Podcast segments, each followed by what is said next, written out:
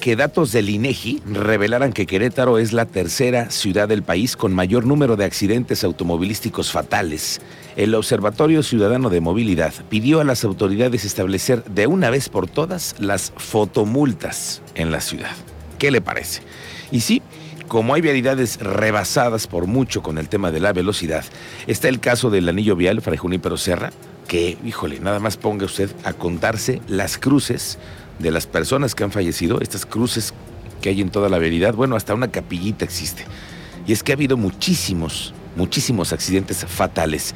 ¿Y qué me dice de Paseo de la República? Otra de las avenidas más accidentadas de esta ciudad, que tiene unos tramos donde no sabe cómo se han visto destrozados los vehículos y las familias además. Se abusa de la velocidad. Entonces, el objetivo es, según refiere en un comunicado de prensa, la pacificación vial de la capital y su zona metropolitana con fotomultas.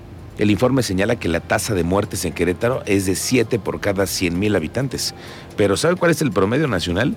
De 3 fallecimientos por cada 100 mil. Aquí es de 7 por cada 100 mil. Ante esto, el observatorio recomendó una serie de medidas como exámenes de conducir mucho más rigurosos, límites de velocidad y también las fotomultas.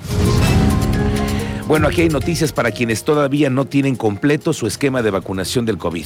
La Secretaría de Bienestar en Querétaro instalará módulos en los 18 municipios para apoyar a las personas que tengan incompleto su certificado de vacunación contra el COVID-19 del lunes 29 de noviembre al viernes 3 de diciembre se van a instalar en diferentes puntos a partir de las 9 de la mañana y se deberá llevar a cabo también la documentación correspondiente. Ya lo sabe, del lunes 29 al viernes 3, una nueva jornada de la Secretaría de Bienestar. El teniente Mérida está con un reporte de lo que ha vuelto a ser parte de lo que se cubre en la nota roja, en la nota policiaca. Es el tema de los asaltos a los, a los choferes del transporte público. Teniente Mérida, te saludamos. Muy buenas tardes. ¿Cómo te va? Muy buenas tardes, muy buenas tardes, Cristian. Pues dándote datos nuevamente de los robos con violencia a los operadores, choferes de Corobús. Hace un par de días, tres tuvimos conocimiento donde la ruta 134, la 36 y la 98 fueron objeto de robo por parte de sujetos con arma de fuego. Afortunadamente, todo en pérdida únicamente, dinero en efectivo, la cuenta del día, celulares, pertenencias de los conductores. El primero, pues en San Francisquito, Ejército Republicano, el segundo en La Loma, en la calle Desarrollo Familiar, y el tercero en las Azucenas, David Alfaro Siqueiros, los tres con violencia, por dos sujetos con arma de fuego, no hay detenidos, no había información al respecto, tuvimos que comenzar a investigar y pues vamos ya con el registro que llevamos hasta el momento de 30, de 30 en lo que va del año, pero el secretario ejecutivo del Sistema Nacional de Seguridad Pública tiene otros datos y más adelante tendremos esta información. Bien, vamos a estar pendientes contigo más adelante, aquí lo platicaremos en cabina. Y bueno, pues ya, ya le llegó la Navidad a la UAC. Ya ahora sí, es para ellos Navidad y apenas estamos terminando noviembre y cosa que a nadie le haya caído el aguinaldo y a los de la UAC ya les cayó. La mejor noticia para la Universidad Autónoma de Querétaro es que ya le cayó el aguinaldo y el bono que el gobierno le tenía destinado este año. Esta mañana en Palacio de Gobierno llamaron a los periodistas para escuchar un anuncio al que se nos dijo que sería histórico. El gobernador bajó la escalera de Palacio de Gobierno, venía con la dama de hierro, la secretaria Guadalupe Murguía, y creo yo que es la artífice de este anuncio que venía. Viene con él también el jefe de gabinete, Rogelio Vázquez Mellado, viene el secretario de Finanzas, que por cierto ayer andaba aquí, no nos platicó nada de esto, no nos quiso decir, ¿no? Lo, lo, tenía muy guardado. Nada más se le quedaba la sonrisa. Nada más. También venía su secretario particular, Josué Guerrero, el más pues por cierto, es, es, cuando ya ves el brazo más cercano del gobernador, ¿no? En pleno. Que por cierto ya no se encuentra el que era su secretario privado, el que era el secretario privado del gobernador, Brandon Ugarte, que me confirma que ya no está en esa posición. Creo, por cierto, fíjate que este sería el primer cambio del gabinete. Te voy a decir más tarde. Pero bueno, el anuncio es que la UAC se le va a apoyar con un recurso nuevo único y por primera vez en la historia. El gobernador Mauricio Curi explicó que este apoyo es para reactivar la educación de la Universidad Autónoma de Querétaro y que se echen a andar proyectos de investigación, de desarrollo tecnológico y de la innovación. Se trata de un crecimiento del 13%, un incremento de 107 millones de pesos para el siguiente año. Es el primer anuncio formal para los universitarios y con ello dar el primer paso para lo que parece que es una mejor relación, un mejor entendimiento y ponerse de acuerdo en una sola cosa, el tema de la educación. Esto fue lo que dijo el gobernador esta mañana. He determinado apoyar con un incremento histórico a nuestra máxima casa de estudios. Se trata de un apoyo extraordinario por una sola ocasión que está demostrando la voluntad de mi administración para apoyar a todos los alumnos y acelerar la recuperación económica presente y futura de Querétaro. Platicaremos de este anuncio que es el primero que se da formalmente a la Universidad Autónoma de Querétaro. Es histórico como lo marcó el gobernador. Lo platicaremos de la respuesta que ya dio la rectora de la máxima casa de estudios. Lo platicaremos en un momento más. Bueno, eh, le quiero decir que qué duro le ha ido en las últimas horas a un queretano que anda en boca de los panistas de todo el país. Híjole. El ahora nuevo vocero del CEN del PAN, nuestro recordadísimo exalcalde de Querétaro, Marcos Aguilar, ya saben, ¿no? De quién le hablo. Este personaje, bueno, pues ahora es parte muy cercana del PAN nacional.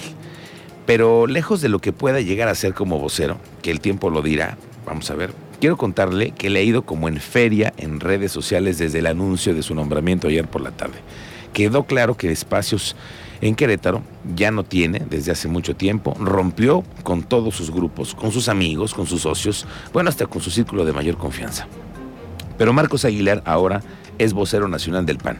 Y por la mañana, mi compañero, Adán Olvera, que lo escucha usted todas las mañanas de 6 a 9 en esta misma frecuencia, lo entrevistó y el exalcalde dijo varias cosas, entre ellas estas. Hacia el interior tendremos una postura y hacia el exterior tendremos otra.